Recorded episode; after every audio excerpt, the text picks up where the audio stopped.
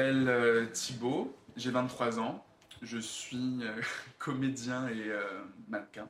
Et donc aujourd'hui, je viens parler de la santé mentale en général et de ma santé mentale à moi. Quelle est ma relation à moi-même en fait, parce que la santé mentale c'est c'est ça. C'est comment on interagit avec soi-même, comment on, euh, fait avec euh, ce qu'on a vécu et comment on fait avec, euh, avec les gens qui nous entourent. Et comment ces relations et ces, ces traumatismes ou ces événements vont impacter notre, notre vie et la perception qu'on a des autres et de nous-mêmes. Et donc c'est pour ça que je suis là aujourd'hui. Comment je me sens aujourd'hui, de ce que j'ai ce que j'ai vécu, comment ça m'a impacté, les hauts et les bas, les euh, ups and downs, les montagnes russes, tout ça, tout ça. C'est euh, là, c'est la santé mentale euh, des hommes et je trouve qu'elle est un peu mise à mal. En fait, on n'a pas envie d'en parler. C'est un peu la santé mentale des hommes, c'est euh, un peu euh, la poussière qu'on va mettre sous le tapis en fait. On n'a pas trop envie de l'entendre parce que la sensibilité, euh, les émotions, les sentiments, le fait de se sentir un peu vulnérable ou faible, c'est quelque chose qu'on va, ben, dans notre société un peu sexiste, même beaucoup sexiste, on va un peu la- l'accorder juste aux femmes. Alors que non, les, hommes sont aussi des, êtres humains avec un cerveau, avec des nerfs, avec une map monde à l'intérieur, faite de, vaisseaux sanguins et d'artères. Et donc oui, il y, a des, passions, il y a des émotions, il y a, y a des choses qui se passent quoi. Mhm. Et aujourd'hui, honnêtement, comment ça va? Ça va. Ouais? Ça va, ouais. Bah, des fois. Bon, après, je suis malade, là, donc Mais ça, c'est autre chose, c'est pas du tout la santé mentale. Non, non, ça va. Après, ben, je sors d'une période qui a été hard, en fait. C'est dans le sens où, euh, en fait, je suis en train de me reconstruire par le vide. C'est-à-dire que j'ai laissé tout tomber. Je suis parti euh, de, ma colocation, j'ai pris un appartement seul, euh, j'ai arrêté de travailler parce que ben, je suis comédien, mais euh, avant, je travaillais. euh, comme à peu près la moitié des comédiens de, Paris, je travaillais en tant que serveur ou en tant que euh, voilà. Mais donc j'ai arrêté, arrêté ça pour me consacrer complètement au métier de, de comédien. Et donc euh, c'est vraiment le vide par, euh, enfin ouais c'est en fait reprendre tout depuis le début. Voilà parce que tu comprends que euh, on t'a volé une partie de ta vie. On t'a on t'a volé une partie même euh, depuis mes, de mes 14 ans jusqu'à mes euh, 20 et 21, 22, ouais. Ça fait quand même longtemps, c'est long quand même, tu vois. Mais, même bi- bien avant, parce que bah, si on remonte euh, au jour de, euh, ben, de comment j'étais dans, dans ma famille, etc., j'ai toujours été euh, bah, le petit dernier. J'ai pas du tout une, une enfance compliquée. hein. J'ai euh, j'ai toujours été très aimé, euh, j'ai toujours eu, ce que je voulais à Noël, j'ai toujours eu euh, des, copains à l'école, etc. Et même ce qui est drôle, c'est que quand j'avais 8 ans ou 7 ans, je me rappelle plus, j'étais à l'école et ma mère, elle m'a raconté ça il y, il a trois semaines. Elle m'a dit que je voulais plus aller à l'école parce que les enfants, me traitaient de pédé, parce que j'avais des, petits bouts méta- métalliques sur mes chaussures.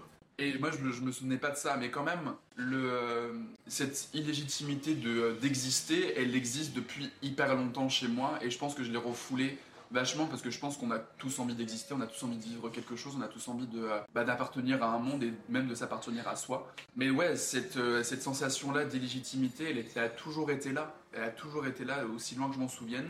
Et, euh, et mon père, il y a aussi ce- cette partie-là. euh, donc il y avait cet épisode-là à l'école, mais aussi mon premier bulletin, je crois que j'étais, je sais pas, en CP, quelque chose comme ça. C'était écrit peut mieux faire. Et mon père avait euh, pointé du doigt, il avait dit, t'as vu, tu peux mieux faire. Et en fait, depuis ce- moment-là, j'ai toujours l'impression qu'il faut toujours faire plus, toujours faire mieux, et que rien n'est jamais parfait. En soi, c'est vrai. Mais si on s'était dit, bah, rien n'est parfait, juste fais. Fais comme tu peux, fais comme tu veux, fais avec ce que tu as. Voilà, enfin, des, des, mots qu'on a envie d'entendre en tant qu'enfant. Voilà, même pas forcément en tant qu'enfant, qu'on a envie d'entendre même, même en tant qu'adulte. Enfin, je veux dire, il y a des, des personnes, on leur dit ça à 60 ans, euh, elles rencontrent une personne qui leur dit ça, même leurs petits-enfants. Je veux dire, euh, tu dis ça à ta grand-mère, ça se trouve ta grand-mère n'a jamais entendu ça, et ben euh, c'est les mots qu'elle avait besoin d'entendre. Je pense qu'on a besoin d'entendre, fais avec ce que tu as, avec ce que tu as sur le moment. C'est pour ça que je veux pas du tout à mes parents, même si ben, ça m'a marqué ce qu'il m'a dit mon père. Tu peux toujours mieux faire. Tu, dois mieux faire. En tout cas, c'est le souvenir que j'en que, j'en ai. Et depuis ce moment-là, je me suis dit, euh, c'est même pas la peine en fait. Enfin, fait, mais ce sera jamais euh, parfait quoi.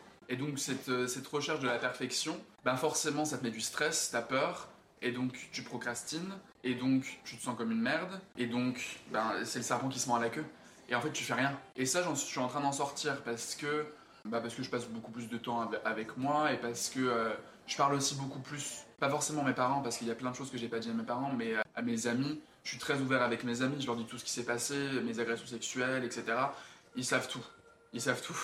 Et, et voilà, mais donc après, du coup, pour, parler des agressions sexuelles, ça c'est un gros dossier et j'en parle très, très ouvertement parce que. ah, mais c'est oh, terrible parce que j'ai découvert mon homosexualité quand j'avais 12 ans. Une fille que j'aimais énormément à l'école m'a dit Bah non, écoute, non. Bref, j'ai pleuré. Et en fait, je me souviens de cette, cette scène. J'étais dans le bus. J'étais euh, presque seul dans le bus. Je rentrais. C'était euh, euh, les, heures les plus tôt où on terminait. Et tout le monde terminait plus tard. Et donc, moi, j'étais presque seul dans le bus. Et je me souviens, j'étais la tête contre la vitre en train de pleurer parce que ben, Julia m'avait dit non. Et là, je me dis, mais c'est peut-être parce que j'aime les hommes. Et là, mais tu sais, juste pour rigoler. Et même, en fait, le, je me suis pas dit ça. C'est mon cerveau, il, a glissé le petit papier en mode, tiens, c'est peut-être ça, tu vois. Juste regarde. Et là, le déclic. Mais en fait, une sensation de, de chaleur à l'intérieur de moi en mode de, de, réconfort. Me dire, ah ouais, en fait, j'ai trouvé, c'est ça. Mais sauf que non. Enfin, si, c'est ça, mais euh, non, on n'a pas envie de le savoir. Et donc, pendant 4 ans, j'ai vécu ça dans le secret, et j'ai découvert ça dans le secret. Et découvrir une sexualité dans le secret, c'est hyper, hyper, hyper pesant. C'est hyper pesant, parce que euh, t'as toujours l'impression de te faire choper, t'as toujours l'impression de s'écrire sur ton front, et les gens le voient de toute manière. Les gens vont voir il le voit. Enfin, moi, ça transpirait. Euh, aujourd'hui, ça transpire, mais je l'assume et je m'en fous, tu vois, et, tant mieux, parce que je m'assume en tant comme, euh, euh, comme, homosexuel. Mais par contre, à l'époque, pas du tout. Et c'est ça qui était hyper compliqué à gérer, surtout que, enfin, à l'époque, franchement, j'étais le paria du collège, quoi. J'étais le, gosse que sa mère habillait chez Emmaüs, j'étais le pauvre, j'étais le petit bout, le petit, j'étais un peu grassouillet et tout. J'avais des boutons, enfin, je me prenais tout dans la gueule. Vraiment. Euh, et, tout le monde se foutait de ma gueule aussi par le fait que j'étais un peu plus efféminé que, les autres garçons.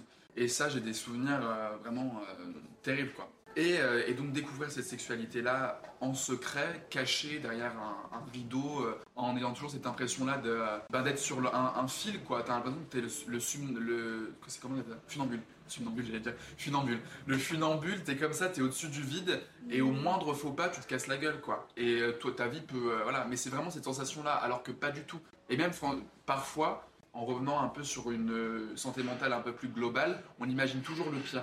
On imagine des scénarios mais catastrophes, alors que la plupart du temps, ça peut se régler en deux secondes. Et en fait, ben non, chill, c'est tout va bien. Faut juste faire les choses et faut, faut les faire le plus honnêtement possible avec nous-mêmes et généralement tout va bien. Parce que si tu le fais honnêtement, même si ben, tu rencontres une résistance, tu auras été honnête avec toi-même et ça veut dire que l'événement, la personne qui est en face de toi ne te mérite pas ou que voilà, simplement. Et donc pour revenir au fait de tout ça, tout ça caché, ben forcément tu euh, vas sur les sites de rencontres, forcément tu rencontres des personnes qui vont être peut-être bien, des personnes qui vont être euh, moins bien, des personnes qui vont euh, te coller en fait des fantasmes qui ne sont pas les tiens et, une vie sexuelle qui n'est pas la tienne.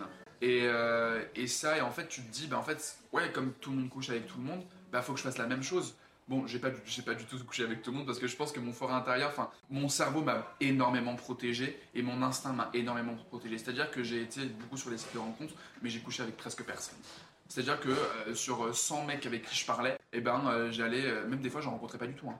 Et puis en fait, la peur, le, le, truc de me dire, mais non, en fait, j'ai pas envie de faire ça. J'ai pas envie de rencontrer une personne que je ne connais pas, ouvrir la porte, lui faire la bise, dire ça va, boire un verre d'eau et hop, c'est bon, au lit, quoi. Non, c'est pas du tout ça. Et en fait, j'avais vraiment envie de me sentir considéré.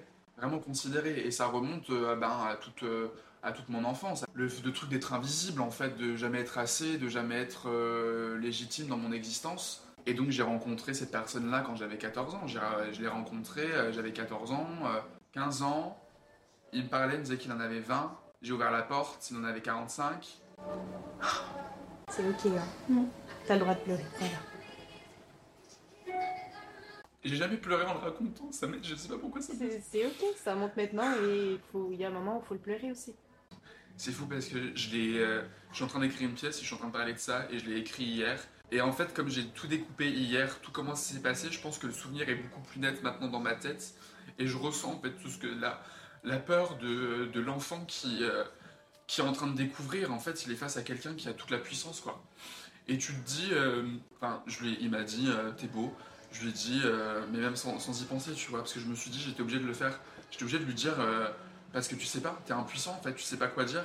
Je lui dis, ben, toi aussi. Il entre, il me dit, tu le penses vraiment? Je lui dis, ben, non, c'est vrai que t'es pas vraiment celui que j'attendais, donc il me fait, ben, maintenant que je suis là, pas le choix, quoi mais il n'y avait rien de euh, tu vois il y avait rien de violent quoi C'était pas en mode. euh, il m'a pris, il m'a dit, bah pas le choix, vas-y, viens et tout. C'était. euh, en fait, c'était de la violence tranquille. Il l'a fait avec un sourire, il a fait, bah pas le choix. En fait, c'était donc tu n'as pas le choix, donc on va le faire. Donc je l'ai fait. Et j'ai refoulé cette, pensée euh, pendant 4 ans. Euh, J'avais pas du tout euh, l'impression d'avoir été contraint dans ce rapport-là, d'avoir été violé, on va dire les mots, hein, franchement. Mais ce qui est drôle, je dis ça comme ça, mais je me suis rendu compte que j'avais été violé pour la, pendant ma première fois, quand je me suis fait violer ma deuxième fois. J'étais avec, euh, c'était à mes 18 ans, et, euh, et je suis allé chez, chez ce mec, c'était à Paris. Je me souviens très très bien, il est arrivé sur son scooter, je l'attendais en bas de chez lui, on est monté, on a commencé à, parler, tout était bien, etc. Je sentais qu'il y avait quelque chose que je voulais pas faire, enfin que je voulais pas coucher avec lui en fait, très clairement. Mais tu vois, toujours, t'as pas envie de dire non, parce que tu te dis t'es là en fait. Et justement, t'es là, bah maintenant, pas le choix. Tu vois, et, euh, et j'ai réussi à dire non. J'ai réussi à dire non, on a commencé à s'embrasser, etc. On a commencé à s'allonger. Et là, c'était. euh, non, je suis désolé, je peux pas. Mais pourquoi? Bah, je peux pas en fait. Juste. euh, je suis désolé, je peux, je peux vraiment pas. Je suis vraiment désolé si tu veux, on en discute, mais je peux pas. Et à 18 ans, tu te dis ça quand même. Tu te dis, euh, quand même, le... t'es face à un mec bon, qui n'était pas au- aussi, euh, aussi vieux, hein, il avait la vingtaine. Mais à 18 ans, tu as le recul de dire si tu veux, on peut en parler, j'ai pas envie de te blesser, juste euh, je peux pas en fait. Et j'étais allongé là, et il s'est allongé sur moi. Et euh, je sais pas combien de temps ça a duré. Moi, j'ai l'impression d'avoir été d'être resté deux heures allongé sur ce canapé avec lui sur moi, en train de me demander pourquoi je voulais pas, et en train d'essayer de, euh, en train d'essayer de rentrer quoi, tu vois. C'est et essayer, et tu te retires. Et en fait, non, il te re- non, pourquoi, pourquoi, pourquoi, pourquoi, pendant deux heures. J'ai jamais autant pleuré de ma vie, je pense. Jamais. J'étais terrorisé. J'étais terrorisé. J'arri- J'arrivais plus à bouger. J'arrivais plus à bouger. J'étais euh, suffoqué et, et en fait, dans ce moment-là, tu sais plus quoi dire. La personne, elle te dit pourquoi, pourquoi. Et en fait, tu as l'impression que euh, même si tu déploies des trésors d'imagination, même euh, si tu euh, utilises un vocabulaire, un vocabulaire par- pardon, pointu, où tu fais des longues phrases pour vraiment expliquer, te justifier, etc., ça n'aura aucun impact sur ce qui est en train de faire la personne. Elle continuera. Et je sais pas comment il, est- il a arrêté. Je sais pas comment euh, ça, ça euh, c'est- je sais pas.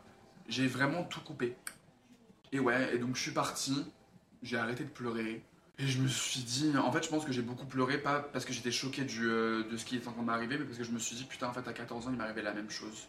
Et j'étais tellement petit, j'étais tellement. euh, Et en fait, je pense aussi avec le recul, même maintenant j'ai 23 ans, avec le recul, je me dis putain, mais en fait, c'est horrible de faire vivre ça à des gens qui veulent juste euh, ben, aimer et euh, être aimés, quoi. Enfin, je vois pas ce qui me, ce qui me différencie d'une personne qui va aimer une femme et qui va vouloir découvrir cet amour qu'il a pour les femmes et.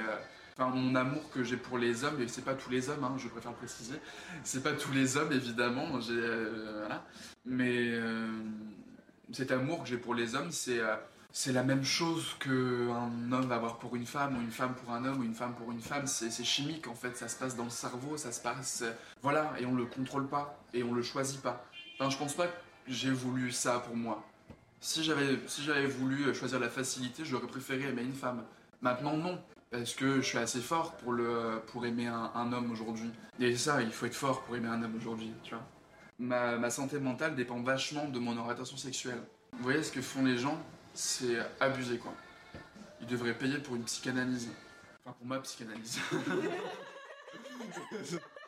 et leur psychanalyse aussi.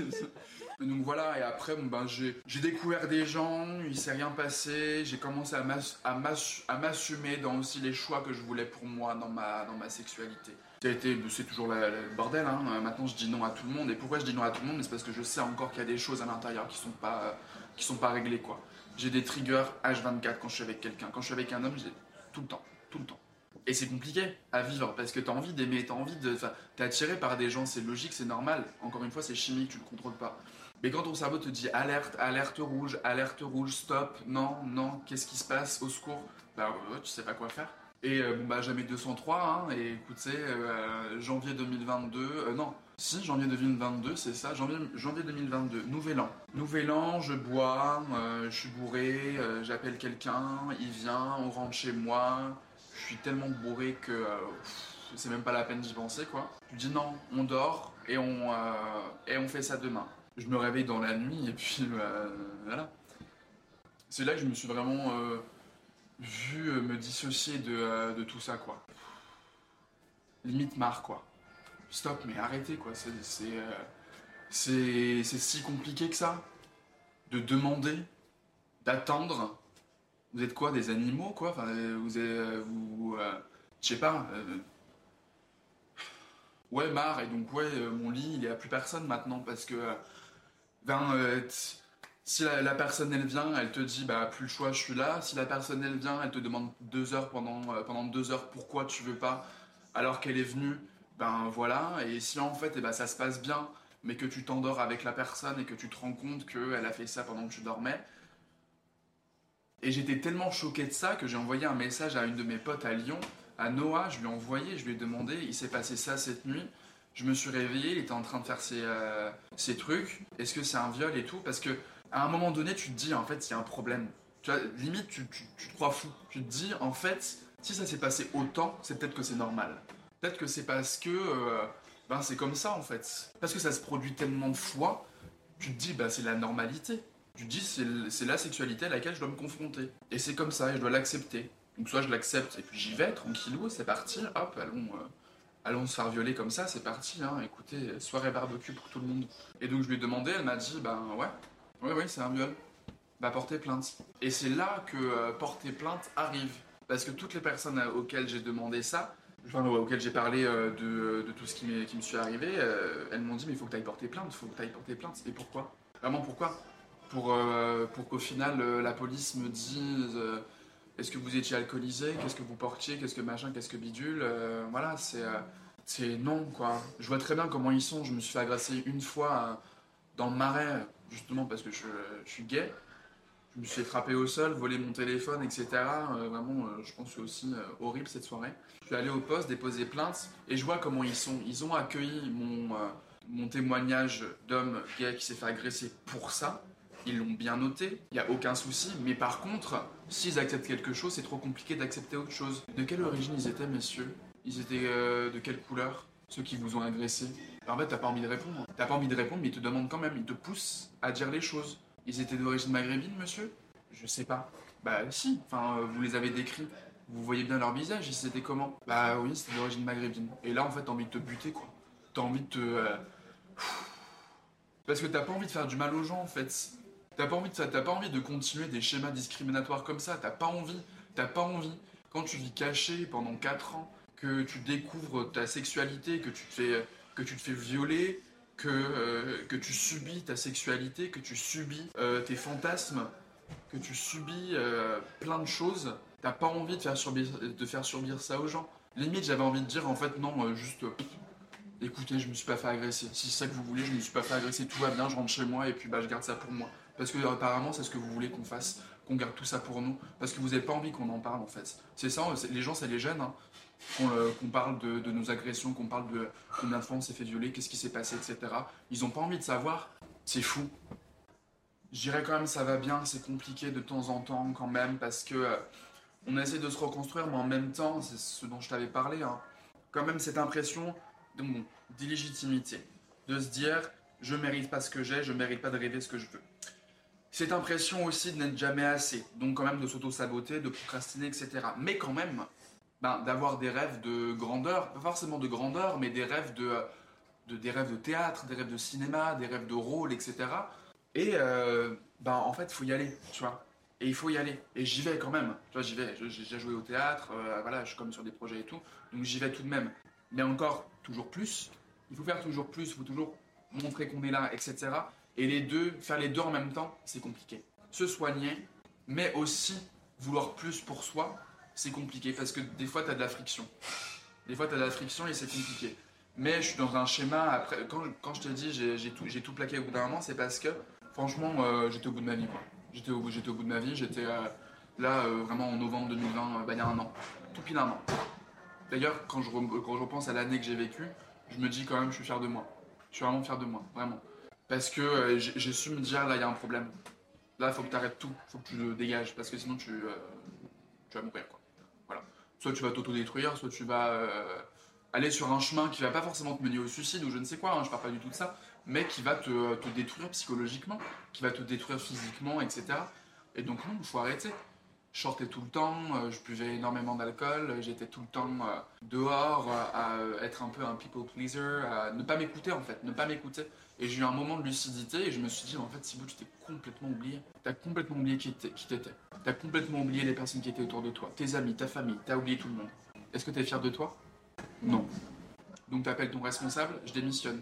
T'appelles Pôle emploi, je me mets au chômage. Je viens soins et je me consacre complètement à ma, à ma carrière c'est pas débile, hein. enfin, mon, enfin mon, euh, ce que je fais a un sens quand même, je le sais. Tu te casses de ta colocation parce que ça va pas non plus avec tes colocs, qui sont redevenus, enfin qui sont mes amis encore, hein, évidemment, et encore heureux parce qu'on est assez intelligent et assez adulte pour euh, se considérer comme des personnes qui ont des, euh, des, émotions et parfois on les contrôle plus et puis parfois bah, ça part en vrille et puis voilà. Mais donc voilà, tu pars, tu recommences tout, tu refais tout à zéro, tout. Tu écoutes des podcasts, tu lis des livres, tu fais tout. Et juste tu te retrouves et tu regardes ce qui te plaît. Quel rythme de vie te plaît aussi? Ce que tu aimes faire, ce que tu n'aimes pas faire. Je déteste sortir. Je déteste ça. Sortir en boîte, ma phobie maintenant. Vraiment. Ah ouais. Ah, je déteste ça. Peut-être dans d'autres conditions aussi. Parce que j'ai tellement. Mais je, sortais trois fois par semaine. Hein. Même des fois quatre. Quatre fois par semaine. Je sortais tout le temps. Je pense que ça aussi, c'est un trauma de me dire. Euh, de, voir dans quel état et où ça m'a mené. Je pense que maintenant c'est un trigger aussi de, sortir en boîte. Je vais l'overcome, je vais euh, passer au-dessus un jour peut-être. Mais ça m'intéresse plus. Enfin, maintenant, je suis un papy, tu vois. Enfin, je veux dire, j'adore me lever tôt, je me lève à 5 heures, euh, je fais de la méditation, je vais au sport. J'ai envie de faire plein de trucs. J'écris, j'ai envie de faire enfin, des. Euh, et c'est là que tu te dis, quand t'es revenu à toi-même, quand t'es reconnecté à toi-même, ben, tu sais vraiment ce qui te fait plaisir. Et à la rigueur, parce que bah, nous, on se dit, oui, il faut vraiment travailler toute la journée, vas-y, vas-y, vas-y. Non. Parce que tu veux travailler 10 heures, mais est-ce que tu vas être efficace en 10 heures? Non. Vaut mieux te dire, je travaille pendant deux heures, je fais une heure ça, une heure ça, une pause. Si j'ai vraiment envie de retravailler encore après, je me mets 30 minutes. Mais il faut savoir aussi donner des limites dans le travail. Le travail, c'est pas la vie. Et ça, on nous a retourné le cerveau par rapport à ça aussi. Hein. Et je pense qu'il y a beaucoup aussi d'hommes dehors qui pensent que leur vie, c'est leur travail. Et il faut qu'ils ramènent ça devant eux, en fait. Il faut qu'ils le ramènent devant eux qu'ils leur parlent et qu'ils disent, ok, ben non, non. Il faut aussi que j'ai des moments à moi, quoi. Des moments où je souffle. Et le moment où, on souffle, c'est pas en rentrant du travail, on se pose devant Netflix. Non, là on oublie. C'est, euh, on essore le, euh, le, torchon. On l'essore. On fait, euh, on, fait rien du tout. Faut parler au torchon imbibé. Faut lui dire, bah, qu'est-ce qui se passe, pourquoi. Et petit à petit, tu l'essores comme ça en faisant des petits tapotages comme ça pour faire couler les larmes. Mais donc oui, j'ai tout recommencé à zéro. Et là maintenant ça va mieux, même si de temps en temps c'est, c'est plus compliqué parce que tu es toujours en résistance. Mais de toute façon, on peut pas tout régler en un an. J'ai commencé à être traumatisé à 14 ans, euh, s'il te plaît. Enfin, ça fait 6, 9 ans. 9 ans Je calcule bien. Oui, ça fait 9 ans. On peut pas régler 9 ans quand même avec des traumas, des, euh, des hauts et des bas en une année. Ce serait trop me demander en fait ça.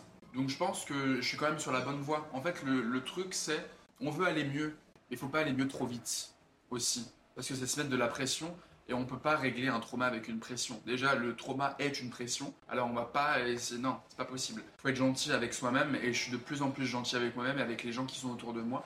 Et ça fait vraiment du bien aussi, quand même, de, euh, de s'accorder du bien après tout ce qui s'est passé, de se dire que, bah, en fait, je vais attendre personne de me dire je suis là, mais moi, je suis là pour moi. Et de me dire tous les matins, ok, bah, on va faire ça pour moi et ce que tu écris là, ce que, ce que tu fais, la vidéo que tu tournes, ce que tu écrit, le casting pour lequel tu, postules, tu postules la pièce que tu fais, ben tu le fais aussi pour toi parce que t'aimes ça et tu le mérites. C'est ce que tu as envie de faire depuis que t'es petit. Enfin, moi, j'ai été sur des planches depuis mes 8 ans, quoi. Toujours aimé ça, j'ai toujours kiffé ça, j'ai toujours. Euh, voilà. Et j'ai pas envie que mes traumas me volent ça. J'ai pas du tout envie. Euh, du tout. Voilà. Merci Thibaut. Merci.